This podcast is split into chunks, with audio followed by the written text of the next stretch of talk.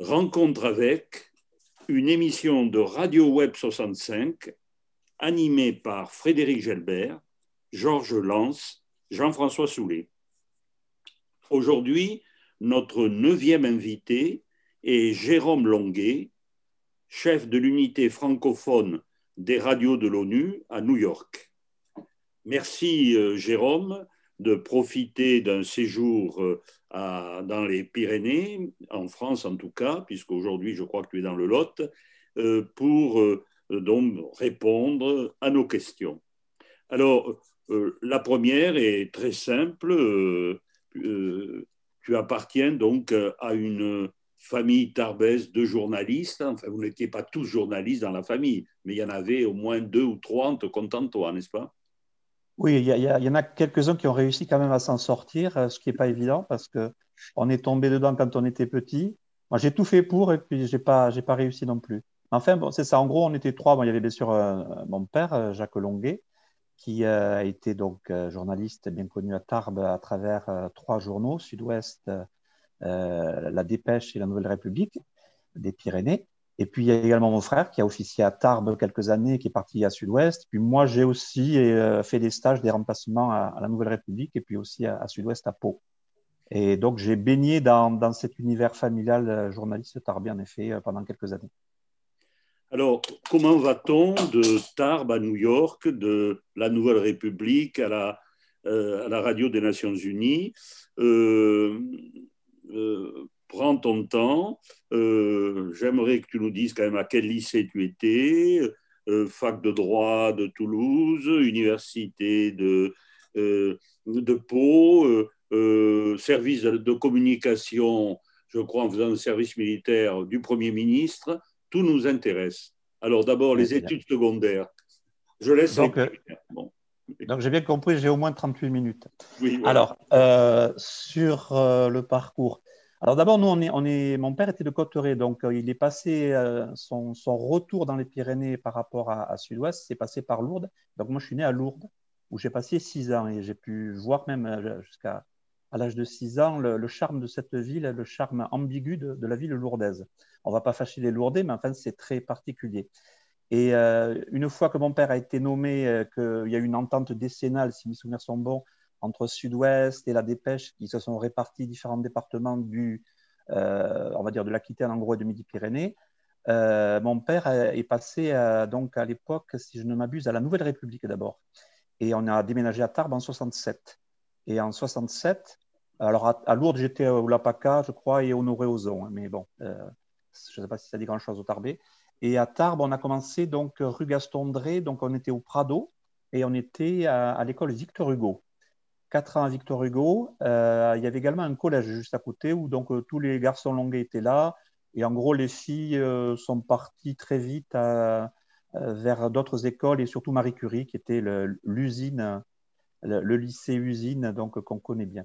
Vous étiez cinq dans la famille. Nous étions cinq. Alors, excusez-moi. Alors, donc, il y avait donc une sœur aînée, Delphine.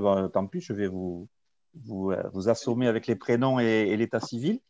Euh, il y avait donc Thomas, qui, était un des journalistes, donc, qui vient de prendre sa retraite de Sud-Ouest qui était donc le second. Il y avait Blandine, ma sœur, qui a connu donc aussi Marie Curie et qui peut-être qu'on en parlera après, euh, différentes fonctions dans le massif pyrénéen, tant touristique que caricole.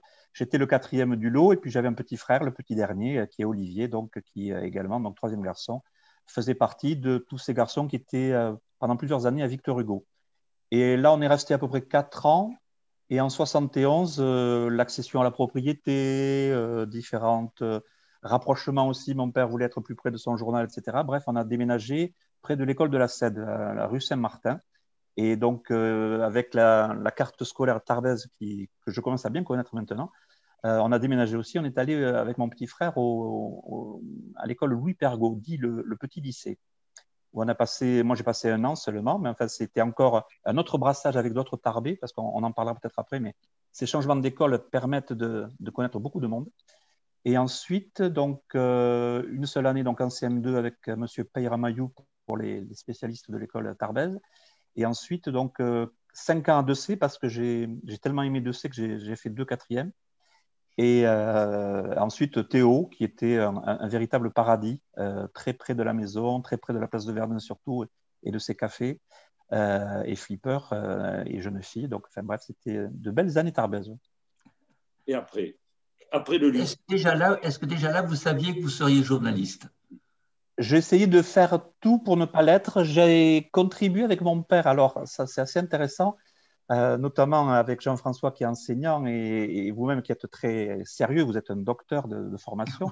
mon père a tout fait pour euh, à la fois qu'on réussisse le lycée et pour qu'on on prenne un peu des, chemins de traverse. Euh, quand j'étais à Théo notamment, je me rappelais l'autre jour, justement, qu'au moins à trois ou quatre reprises, il m'a dit Tu as école demain? J'avais bien sûr école. Ça t'intéresserait d'aller à l'enterrement de Boulin? Oui. et donc j'ai séché, j'étais je crois en première, ça se passait il me semble à Villandreau, et il y avait la fameuse affaire Boulin dont on reparle aujourd'hui, et je suis parti à Villandreau, j'ai fait toutes les photos, il y avait Raymond Barre, il y avait euh, Bourges, il y avait tous les ministres de cette époque, de ce moment tragique que moi, je n'avais pas vraiment honnêtement vu. Pour moi, j'étais dans la couverture photographique, je faisais beaucoup de photos. Donc là, déjà, en termes de photos, j'ai aidé pas mal. Euh, voilà, mon père, j'avais un petit regard, j'essayais, j'avais un, tel objectif, ce qui était rare à l'époque. J'avais, bref, j'ai essayé de. Voilà. Une autre fois aussi, euh, je l'ai suivi au, complètement différent, et ça, c'était le, charme du journalisme local, euh, le, le, challenge des moniteurs à Barège avec euh, la fin du règne, je pense, d'Urbain Cazot, le, roi urbain. Et là, c'était un tout autre domaine. Il y avait des grands moniteurs de ski de l'époque, notamment la Plagne de Cotteret, etc. Et c'était génial. Il y la finale au casino de, de Barège, c'était super intéressant. Bref, j'ai eu quelques. Il, nous a menés comme ça dans, différents endroits, y compris des spectacles. Je me rappelle de spectacles à l'Olympia, je me rappelle du cirque Pender, je me rappelle. Et on allait avec lui et, c'était. On avait ces sortes un peu de passe-droit où on ne payait pas de ticket à l'entrée, où on, et, non, mais c'était intéressant d'avoir ce regard un peu différent. Et, euh, c'est vrai qu'il nous a quand même ouvert, euh, ma mère aussi par euh, d'autres voies, hein, mais, mais à travers ce journalisme, à, l'accompagner. je me rappelle, il y avait il y a une photo, je suis à Chis, je crois que c'est un centre de sélection, un porcin.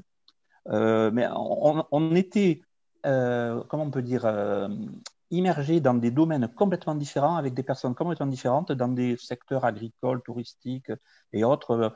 Je me rappelle avoir damé justement encore à Barège une fois une piste pour une Coupe d'Europe de descente. Enfin, bref, il y avait plein, plein de, possibilités de le suivre et de, de, de voir un peu autrement les, Hautes-Pyrénées, notamment à cette époque. Alors, euh, une petite vocation quand même de journaliste, donc c'était non déclaré, mais euh, implicite, non? Alors, à, Théo, je ne sais pas pourquoi, j'avais tellement entendu parler des internats de mon père et Dieu sait s'il en a fait, euh, que je me suis dit, tu es en terminale, pourquoi tu ne serais pas interne à Théo? Ce qui a un peu surpris mes parents, vu qu'ils habitaient à 400 mètres du lycée. 500 mètres si on est généreux. Et donc j'ai voulu, puis surtout aussi, je, dois avouer que je suis content de revenir à Tarbes, mais à l'époque, j'essayais vraiment d'en partir. Donc je me suis dit, sois interne, comme ça, tu auras ton bac, et après, tu, peux partir à Toulouse ou ailleurs. Et donc à, Théo, il y avait euh, eu un journal qui était célèbre, qui avait disparu, qui s'appelait Kawash. Et euh, on a essayé avec d'autres de remonter un autre, euh, le petit Gauthier. Ça n'a pas duré longtemps, mais on était interne, on avait un labo photo, on avait euh, des envies un peu d'écrire. Et donc, on a, on c'est mon premier journal véritable. J'avais fait auparavant un petit tarbé dans des combles du boulevard de la Marne chez un, un, ami dont les parents étaient commerçants on n'a jamais eu de parution. On, était très content de faire du journalisme, mais ça, c'était juste à l'état embryonnaire. Par contre, à quand même le petit euh, Gauthier, on, a eu euh, un an où on s'est fait plaisir et on allait notamment aussi au cinéma d'art et d'essai, on faisait des critiques cinématographiques. Je me rappelle que j'avais fait une traversée des Pyrénées, j'avais fait tout un article là-dessus en citant Dante, enfin bref. Et donc, euh, déjà, j'exerçais un peu ma plume à l'époque et dans, dans, ce journal-là, avant de partir en fac alors, le choix de l'IEP à Toulouse, c'est. Alors, je suis parti en droit parce que ah, je suis parti ah. en droit. Euh, bon, on va avouer, comme beaucoup, euh, c'est bien parce que maintenant, je viens d'avoir 60 ans, donc c'est maintenant, euh, je peux commencer à, à, faire le, bilan de, des quelques années qui ont précédé. Je suis parti en droit par défaut, en fait, comme beaucoup, ne, retardant un choix. Je voulais aller en histoire géo. tout était complet à l'époque. On parler de, notamment de CAPES où il y avait plus, euh, enfin, énormément de candidats, très peu de postes. Euh, ma soeur m'avait parlé du Mirail, je, vais être peut-être dur là, Jean-François, mais avec vous, mais ça ne m'incitait pas tellement à, la rejoindre dans, cette fac. Je trouvais que le centre-ville, un peu avec Théo aussi, c'est peut-être ça à Tarbes, la, fac de droit à Toulouse a un grand avantage, elle est juste à côté de la place du Capitole, j'aime beaucoup les places. Et donc, je suis parti en droit, sachant en plus qu'à l'époque, ma petite copine faisait droit aussi, ce qui est également sûrement une, motivation supplémentaire. Et donc, le droit, ça permettait, avant de choisir droit public ou droit privé, de soit préparer les concours, soit euh, envisager des carrières d'avocat, profession libérale, magistrat, etc. Et donc, je suis allé là-bas et j'ai fait une licence et je me suis vite rendu compte que c'était une erreur de casting. C'était pas pour moi le droit public beaucoup plus, droit constitutionnel, histoire des institutions, tout ça.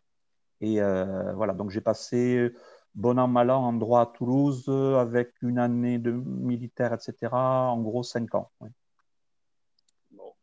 Et justement, une année de militaire, euh, euh, j'ai vu dans votre curriculum vitae que vous aviez servi euh, dans le service de communication du Premier ministre à l'époque. C'est une erreur? Oui. Non, non, non, Alors, quand plus on avance, plus on essaie de faire différemment des, des, parents, des frères aînés, etc. Il y avait une grande tradition dans la famille des chasseurs alpins. Donc, mon père avait été servi en Autriche en troupe d'occupation en 49, pendant pas tout à fait deux ans, je crois. Il en parlait Mon frère a, suivi euh, CEPA, mais dans les Alpes, au 13e BCA de Chambéry, avec la tarte et, les souvenirs d'igloo et j'en passe. Et moi, ça ne m'inspirait pas tellement. Je voulais faire euh, différemment, sinon mieux. Donc, j'avais vu les gendarmes de montagne, mais j'ai vu que ce n'était pas tellement accessible. Il fallait avoir un très bon niveau quand même à ski, etc. Et donc, je me suis dit, je veux, j'entendais les, militaires des régiments parachutistes euh, passer par la rue Victor Hugo. On les entendait même place de la Cède, qui criait la quille, qui euh, vraiment partait de Tarbes avec euh, beaucoup de joie. J'ai même euh, vu que Dabadi et d'autres célèbres ont séjourné à Tarbes et en ont un souvenir abominable. Donc bref, j'avais pas envie de me retrouver chez les parachutistes ou à Francazal. Le grand rêve à Toulouse, à l'époque, c'était d'être étudiant et de, faire son armée à Francazal, de rentrer le soir chez soi. Et moi, mon frère et surtout mon père m'avaient parlé d'espace, de, langues étrangères, de, de beauté, etc. Donc moi je me suis dit non, au moins je vais à Paris si je peux. J'avais visé avec le CIRPA. Alors c'est là où le système français marche comme il marche. Euh, j'en ai profité, donc je ne vais pas le, condamner. Mon père avait connu, il était toujours euh, en bon terme avec un colonel, je crois, du premier régiment de hussards parachutistes, un colonel dont je ne citerai peut-être pas le nom, c'est pas indispensable, mais qui était devenu ensuite patron du CIRPA, le service d'information et de relations publiques des armées. Et euh, moi, j'avais vu que le CIRPA éditait, parce que j'avais toujours suivi les, choses militaires, euh, TAM, Terre Mer et, d'autres euh, journaux. Je crois qu'il y avait Col Bleu aussi, ou enfin, je sais plus, il y avait, avait plusieurs. Et, et je me suis dit, il y a trois postes apparemment où on peut une semaine être à Tahiti et assister aux essais nucléaires à Mururoa, ce qui n'est pas peut-être le mieux, mais bon, en tout cas Tahiti. Une semaine après, on est avec le PGHM à Chambéry. Une semaine après, on se retrouve euh, à Brest, etc., les, trois, les trois armes. Et donc, je dis, ouais, moi, je vais viser ça, euh, il n'y a aucune raison, pourquoi pas. Si tu ne tentes pas, tu n'as pas. Et donc, il y a le second du CIRPA qui m'appelle un jour, qui me dit, ah non, on ne peut pas vous offrir ça. Alors que franchement, bon, je pensais que j'allais repartir à Francazal et puis terminer. Et euh, il me dit, non, alors on ne peut pas vous offrir non plus l'Élysée. Alors, j'étais le petit bidas, j'en menais pas large et en même temps, bon, et alors un peu, un peu, comment dire, grande gueule, parce qu'après tout, on avait des modèles à la maison. Je lui dis, bon, ben, ok, c'est pas grave, gardez l'Elysée. Et il me dit, mais par contre, on peut vous offrir Matignon. Je dis, ben, allez, bon, je prends, un peu comme. et donc, je me suis retrouvé à Matignon, en fait, et avec une possibilité énorme, en fait, d'autonomie. J'ai appris plus tard que les, les, les bidas qui étaient appelés à, à l'Élysée n'avaient aucune marge de manœuvre. Et nous, au contraire, on a créé un service de synthèse des éditos radio, on faisait les dépêches de l'AFP avec tous les membres du cabinet, y compris le Premier ministre, donc Fabius à l'époque, euh, avec beaucoup de conseillers qui sont devenus plus ou moins célèbres après. Le directeur, c'était quand même euh, de cabinet, c'était Louis Schweitzer, qui était également très très connu.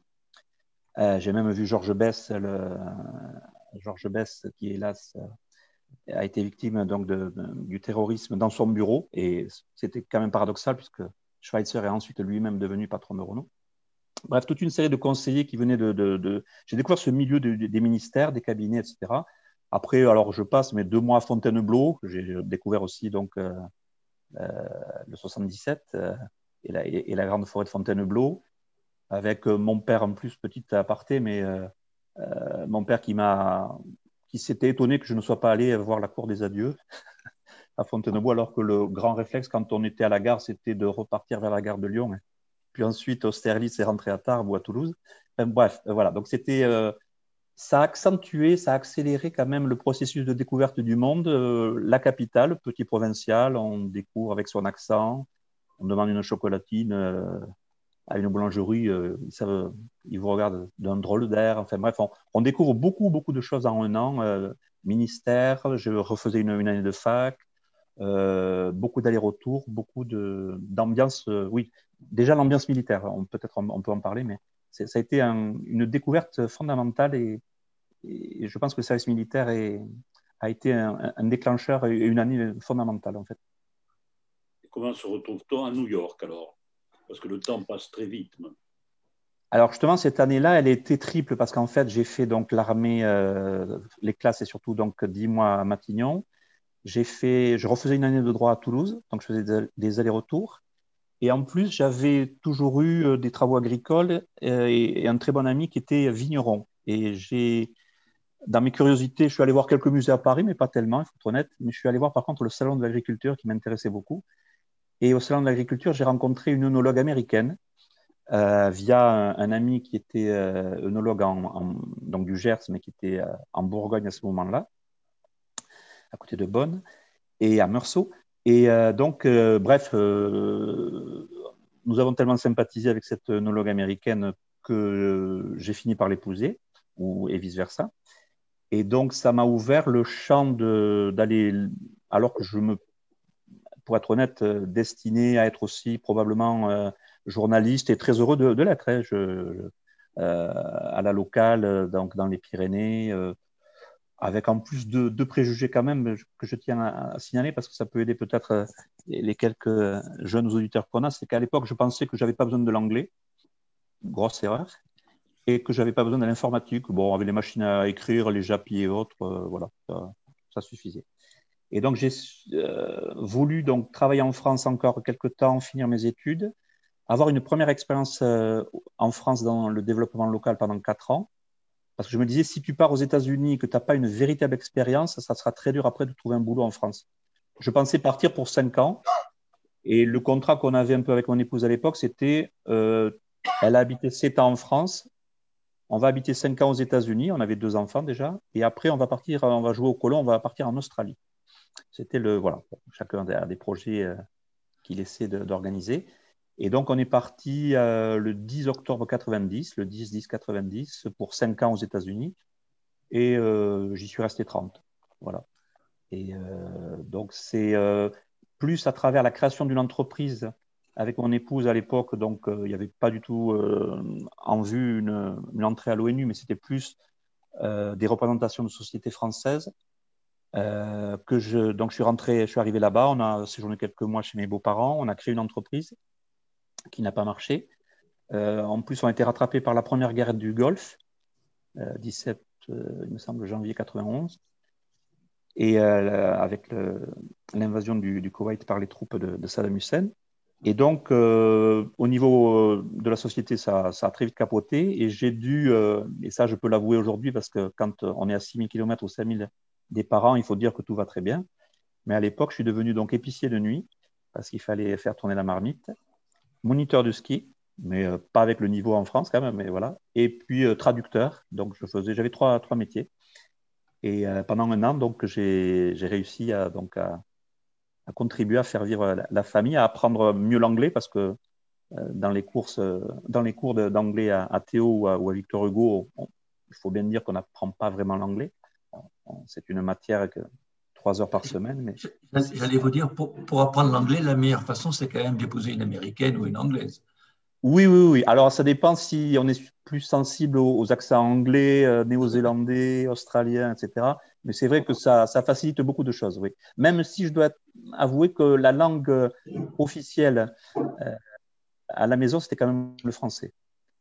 Voilà. Votre femme parlait, très bien français, alors Elle parlait très bien français. Elle avait séjourné 7 ans en France. Elle, a, elle est arrivée en France, elle ne savait pas parler. Euh, mais elle a très vite, euh, elle était très forte en langue. Je pense que honnêtement, elle était meilleure en, français à l'époque que je ne l'étais en anglais, sans problème. Et vous étiez où Aux États-Unis, vous habitiez où? Alors, ma femme était onologue. On avait prévu à un moment d'aller en Californie parce que le, tout le vin se développait. Elle était une des premières femmes onologues. Et euh, le vin se développant, il y avait des terroirs porteurs qui étaient notamment la Californie avec Sonoma et Napa Valley et euh, Napa étant plus connu, donc au nord de, San Francisco. Et, euh, mais pour des raisons d'attachement, ses parents venaient juste de déménager de Pittsburgh à New York. On se dit que peut-être New York, pour les deux, ça serait plus facile, qu'il y aurait peut-être plus, comme disent les Américains, d'opportunités. Et donc, euh, on est parti à New York, on a assuré un peu, on avait deux enfants. Et donc, on, a, on est arrivé avec un, conteneur, deux enfants en bas âge, chez mes beaux-parents. Euh, pour y rester trois mois, on y restait huit. Et puis après, on a loué une maison. Et petit à petit, on a, fait notre vie à New York et la, Californie s'est éloignée. Quoi. C'était a été un peu mise de côté pendant quelques temps. Et comment vous avez vécu cette, euh, cette émigration aux États-Unis? Comment est-ce que vous avez vécu de passer d'un milieu très protecteur que, que l'on a en France à la vie rude des Américains euh, ça a été un choc. Euh, ça a été un choc énorme parce que je pense que quand on vous dit vous partez au Pérou, vous partez au Burkina Faso, vous partez dans un pays anglophone d'Afrique, vous vous préparez. Là, j'étais venu en touriste et c'est ce que je dis toujours. J'ai dit, je pensais connaître et ça a été, ça ressemble à, c'est un peu comme Canada Dry, ça ressemble à de l'alcool, mais et en fait, ça a été une, gifle monumentale, monumentale. Euh, et pas seulement la langue, pas seulement les unités de, mesure, il faut s'adapter à tout. Euh, il y a plus de litres, il y a un gallon, il y a plus de, de mètres, il y a un yard. Enfin bref, il y a pas mal de, de, choses pratiques qu'il faut intégrer, mais c'est surtout la sociologie, les relations avec les, Américains eux-mêmes. J'avais une famille qui m'aidait parce que bon, j'étais quand même le, le, gendre et en même temps, euh, je peux le dire, je veux dire, j'étais le, leur fille était partie sept ans et elle revenait de France avec un Français qui parlait pas très bien l'anglais, avec deux jeunes enfants bas âge, avec un avenir incertain, une société qui, bon, ouais, on ne sait pas trop ce qu'ils vont faire. Et c'est vrai que ça a été assez, assez pénible, ça a été assez dur, parce qu'il y avait un niveau, par contre, que j'avais vu par rapport à l'Angleterre, c'est que l'Angleterre, euh, les Français avaient beaucoup de mal quand j'étais allé à Londres, notamment, ou en Irlande, un peu différent d'Irlande. Euh, par rapport à l'anglais, comme de la même façon les Français à l'époque étaient très très intolérants sur les prononciations, on reprenait, c'est très français, ça, on reprenait les, anglophones qui essayaient de parler notre langue, mais les Anglais c'était pareil. Je me rappelle à Londres, euh, voilà que je, visiblement je faisais l'effort de, bien articuler et tout, et donc on me, on me, montrait que je n'avais pas exactement. Alors que les Américains, le premier niveau de communication c'était très direct. On vous raconte votre vie, on, s'appelle par le prénom. Enfin, c'est, le premier seuil est très très facile, mais après, j'ai pu voir que la différence avec un pays anglo-saxon notamment, protestant, ça, ça m'a beaucoup marqué à l'époque, des différents niveaux de valeur sur la famille, sur le rapport à l'argent, sur le rapport aux autres, fait que qu'on était tenu à distance et qu'on ne pouvait pas vraiment sympathiser. Et moi, je voulais quand même avoir une immersion parce que je voulais pas rester qu'avec les Français. C'est la plus mauvaise façon d'apprendre l'anglais et d'apprendre le pays. Et en même temps, les Américains n'ouvraient pas beaucoup leur, leur, leur, leur, maison. C'est très paradoxal. Ils ont des maisons vous vous promenez le soir, euh, les volets sont ouverts, vous voyez tout ce qui se passe chez eux, mais vous ne savez rien sur eux en fait. Et c'est très, on n'est pas habitué à ça. Alors que chez nous, euh, on ferme les volets. Enfin bref, c'est pour donner une image, mais, mais c'est très très révélateur. Et vous avez été gêné par cette euh, façon de vivre en communauté, dans la mesure où vous aviez pas voulu, vous aviez voulu vous intégrer, donc ne pas vous enfermer dans la communauté française. Est-ce que c'était un handicap? Alors, il y a un facteur qui a été intéressant, c'est que mes beaux-parents étaient catholiques, une minorité aux États-Unis, comme on le sait, à peu près un quart. Euh, il y a que à l'époque, euh, maintenant c'est Biden, mais le premier président catholique c'était Kennedy. Donc c'était une minorité importante, mais et deux, à l'époque, euh, par rapport à la France, les États-Unis jouissaient en tout cas de, les églises étaient pleines de toutes sortes d'obédiences. Et vous alliez à l'église à l'office le dimanche, c'était c'était pas la cathédrale un samedi soir, c'était vraiment c'était le, le, moment de dominical, quoi. Et donc, ça a permis de rencontrer beaucoup de gens. Et en même temps, moi, j'y allais autant pour respecter euh, donc euh, nos beaux-parents que vraiment par conviction, il faut, il faut être honnête. Hein. ça permettait de s'intégrer, ça permettait de faire de, ce qu'on dit aujourd'hui en France du, réseautage, le networking. Mais euh, c'était bien. J'étais avide d'avoir des relations humaines et sociales avec les, Américains, mais ça, c'était quand même très lent et très, très artificiel, très superficiel plutôt, excusez-moi, très superficiel. Et donc, ça, a mis beaucoup, beaucoup de temps. Et pendant un an, en fait, j'ai presque plus appris en étant épicier de nuit, euh, je l'ai été que trois mois, sur la façon dont consomment les Américains, dont ils vivent, dont ils se comportent, dont ils vous traitent. Et en plus, sur fond de guerre, la première guerre du Golfe, très intéressant, comment ils traitaient euh, déjà les musulmans. Et c'est très, très intéressant. Une, méconnaissance totale. C'était en plus le début des chaînes, euh je pars un peu dans tous les sens là, mais des chaînes de télévision euh, d'info permanente, CNN. Et donc, mmh. c'était, on découvrait tout un monde à travers le prisme américain et on se disait, mais j'avais pas compris qu'ils étaient aussi euh, centrés sur eux-mêmes. Quoi. ça, ça, ça m'a beaucoup étonné. L'image des Américains qui connaissent pas le monde, donc c'est juste.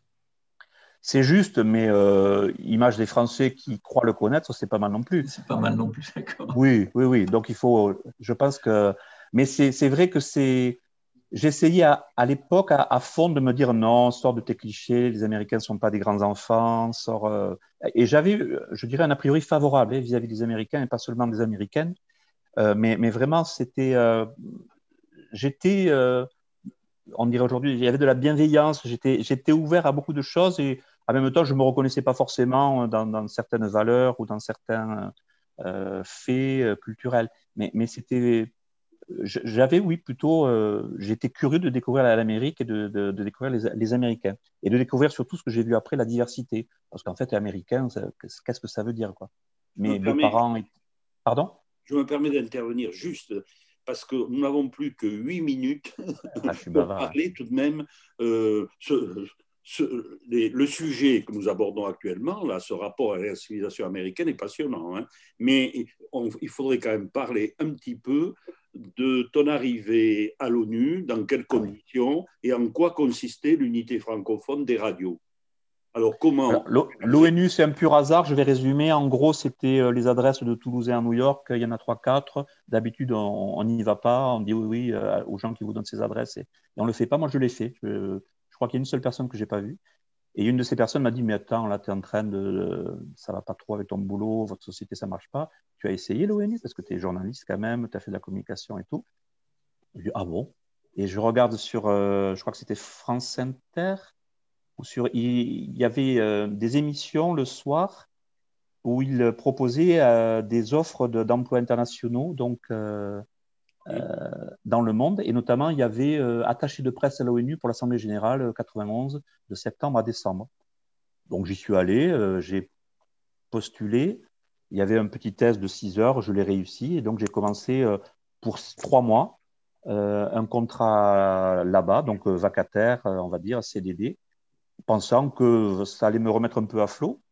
parce que je commençais beaucoup de traductions à l'époque et je continuais je ne vais pas rentrer non plus dans d'autres détails, mais j'avais lancé une activité d'exportation de, homard. Euh, mes parents ne l'ont jamais su. Et euh, donc, qui, a été très courte. Bref, ça ne marchait pas trop non plus. Et donc, j'ai vu que clairement, c'était le moment de, de voilà, de, de, voir du côté de l'ONU. J'ai fait trois mois, ça s'est bien passé. Je pensais qu'ils ne me rappelleraient jamais. Ils ne m'ont pas rappelé. Ils m'ont rappelé une fois pour une semaine en 92, février. Et en mars, ils m'ont rappelé et je ne suis jamais reparti de l'ONU après. Et je suis resté à travers différents concours, j'ai pu asseoir un peu ma position. C'était des concours assez compétitifs d'ailleurs. Je ne sais pas si on en parlera. En tout cas, c'était la, communication, des communiqués de presse, une sorte de verbatim intelligent où on faisait à la fois communiquer, en même temps compte rendu pour les délégations qui, une délégation africaine doit couvrir 10 réunions à l'ONU, ils n'ont que quatre attachés. Donc, on leur faisait le résumé de la séance. Et il y avait quelques journalistes aussi. Et c'était plus le format verbatim euh, médiatisé, on va dire. Voilà. Et ensuite, en 98, je suis passé à la, radio et alors là, ça a été génial. Alors, la radio de l'ONU, ça consiste en quoi? Et, et, les radios francophones, qu'est-ce que ça représente par rapport euh, aux autres radios? Alors, la radio des Nations Unies, c'est, j'ai fait toute une étude, euh, comme vous le savez, donc après à l'IEP, donc je n'ai pas parlé de toutes les facs, mais entre-temps, j'avais fait aussi une maîtrise d'aménagement du territoire, hein, monsieur le professeur. Ah oui, voilà, voilà le mémoire. J'avais fait aussi un truc sur la vallée d'Aspe, mais bon, on en parlera une autre fois. Bref, et là, donc là en, 2015, j'ai fait une étude et je me suis rendu compte avec l'IEP, donc à Sciences Po Toulouse, euh, qu'il y avait euh, une méconnaissance totale de la radio des Nations Unies, ça je le savais, mais qu'il y avait une histoire et qu'il y avait aussi des opérations de maintien de la paix. Il y avait une radio de l'ONU à New York et un peu dans le monde, un service radio, et il y avait euh, à peu près en gros une vingtaine, trentaine d'unités radio dans les opérations de maintien de la paix. Donc à la radio, on a commencé à. Je suis arrivé au, moment, j'ai souvent eu de, la chance, au moment où, en 98, en mars 98, il relançait la radio, qui était un peu moribonde, qui avait eu des accords avec euh, la Voice of America, la VOA, et au moment de Reagan en 84, euh, les Américains, comme quoi c'est une tendance qui se répète, ont coupé les vivres euh, donc au niveau de la radio des Nations Unies, et donc la radio a failli péricliter, et donc elle était somnolente. Et en 98, il y avait un projet qui a abouti en 2000 où on a refait du direct, où on a eu toute une série de partenariats avec des radios. En gros, c'était un service radio, donc on n'avait pas d'antenne sur l'immeuble de l'ONU, mais par contre, on faisait des radios clés en main, euh, des journaux quotidiens, des magazines euh, hebdomadaires de 15 minutes chacun, qu'on envoyait donc à des différents partenaires, à l'époque par téléphone, par, euh, valise diplomatique, etc. Et ensuite, ça s'est numérisé, ça s'est automatisé. Et euh, en 2015, j'ai fait ce rapport, euh, ce mémoire-là de, master. Mais euh, en 2016, la radio a fait une étude, celle que j'appelais de mes voeux, et on a découvert qu'on pensait avoir 15 millions d'auditeurs dans le monde. On en avait 23. 23 millions Oui, 23 millions de francophones. Sachant que la francophonie dans le monde, c'est, si on met tout bout à bout, c'est 300 millions de locuteurs. Hein, donc, c'est qui, écoute la radio des Nations Unies? Euh, les gens de bonne volonté, non, plus sérieusement, euh, les, gens qui sont intéressés et beaucoup de publics, surtout donc en, Afrique francophone, euh, où la radio a, des vertus remarquables. Vous faites de la radio, vous connaissez tous les avantages de la radio, le coût, efficacité, le fait que quand il n'y a pas de journaux et qu'il y a des publics illettrés ou analphabètes, ça permet d'avoir un contact. Euh, avec les opérations de maintien de la paix, des radios qui ont été aussi petit à petit organisées dans les langues locales. Donc, euh, on avait des langues au Congo en Kiswahili, en Lingala, etc. Et aussi en français. Donc, pour nous, le français, nos 23 millions d'auditeurs, c'était euh, toute l'Afrique de l'Ouest, toute l'Afrique centrale, principalement, l'Europe avec la Belgique, Luxembourg, France, etc. Et on avait des petites poches au Canada, le Québec, Haïti, et on avait également une petite poche euh, Liban, etc. Par contre, en Asie, pour être allé là-bas, euh, l'Asie, l'Indochine et les vieux souvenirs, euh, c'est terminé depuis très longtemps. Est-ce que la ligne éditoriale, c'est de rapporter les activités des Nations Unies? Est-ce que c'est défendre la politique du, secrétaire général? Ou est-ce que c'est une information globale? Alors, on essayait de ne pas faire de radio-propagande. C'était une radio de communication institutionnelle mais c'était à l'époque une radio d'information et de communication. Donc l'info, c'était vraiment, et c'est pour ça qu'il y avait un public qui était intéressé par rapport à des radios qui étaient peut-être des fois très contrôlées, nationales et autres, par les chefs d'État, ou alors au contraire des, micro-radios ONG, euh, radios associatives. Ça permettait de donner, euh, c'était le seul organe qui le permettait, de parler aussi bien du Conseil de sécurité à New York que de l'UNESCO à Paris, que de l'OMS à Genève, que euh, des problèmes euh, atomique à, Vienne, euh, l'AIEA, etc. Ça donnait cet ensemble-là et en plus, ça donnait la parole en termes de développement, de, de modèles. Par exemple, il y avait des, questions d'eau, de développement, de pompage d'eau, etc. dans un pays. Ça pouvait être répliqué dans un autre. Donc, on faisait beaucoup de vulgarisation. Les droits des femmes, par exemple, l'excision, tous ces problèmes concrets vraiment. Les maladies, je veux dire, vous êtes médecin, les, maladies, euh, c'était incroyable de, voir avec l'OMS, on avait toute, une série de rubriques, fréquence santé, ça s'appelait. Il y avait voix de femme, donc comme je parlais. Il y, avait, tout un rubricage qui essayait de faire de l'info vraiment pratique à l'époque, avant Internet, juste avant, euh, qui, qui, maintenant, c'est tous ces, éléments qui, sont très très bien, et ça a pris le relais, ça complète. Bien, euh, Jérôme Longuet, merci. L'émission se termine. Euh, nous aurions voulu vous poser une dernière question, mais je crois qu'on n'aura pas le temps, Zoom ne nous le permettra pas. C'est euh, comment voyez-vous les, Hautes-Pyrénées, Tarbes, après ces 30 ans d'exil? Essayez, ah ça va nous, on, va, on va nous couper. Allez-y. En, fait, c'est même presque 40 ans d'exil, puisque je suis parti, euh, j'avais une vingtaine d'années. Mais euh, moi, je, je, reviens de, mon gré à Tarbes, hein, je tiens à préciser. Alors, c'est vrai que j'ai épousé, euh, il y a beaucoup d'eau qui, qui, a passé sous les ponts, et notamment celui de la Marthe, une Tarbaise en seconde noce, au Hara d'ailleurs, récemment. Et euh, c'est un choix délibéré et c'est une ville très plaisante qui a complètement changé, désindustrialisée, j'arrive jamais à le dire, mais qui, je pense, a plein d'atouts. J'ai vu qu'en plus, on, on l'accuse de perdre de la population. En fait, là, le dernier recensement montre qu'elle en a gagné, ce qui m'a bien fait plaisir. Des proximités incroyables, euh, des qualités de vie. Euh, je pense que c'est une ville quand même qui, qui est peut-être pas faite forcément pour les, pour les 15-30 ans, même si j'ai vu aussi que le, le public estudiantin, l'ENI, euh, toutes les écoles, les instituts, le STAPS, etc., il y a quand même beaucoup d'étudiants à table aujourd'hui. Donc, euh, elle a quand même des attraits et je suis très content aujourd'hui de pouvoir en profiter, de, profiter de toutes ces proximités. Merci beaucoup, Jérôme. Merci. Et un de ces jours. Merci, Merci. beaucoup. À bientôt. Au revoir.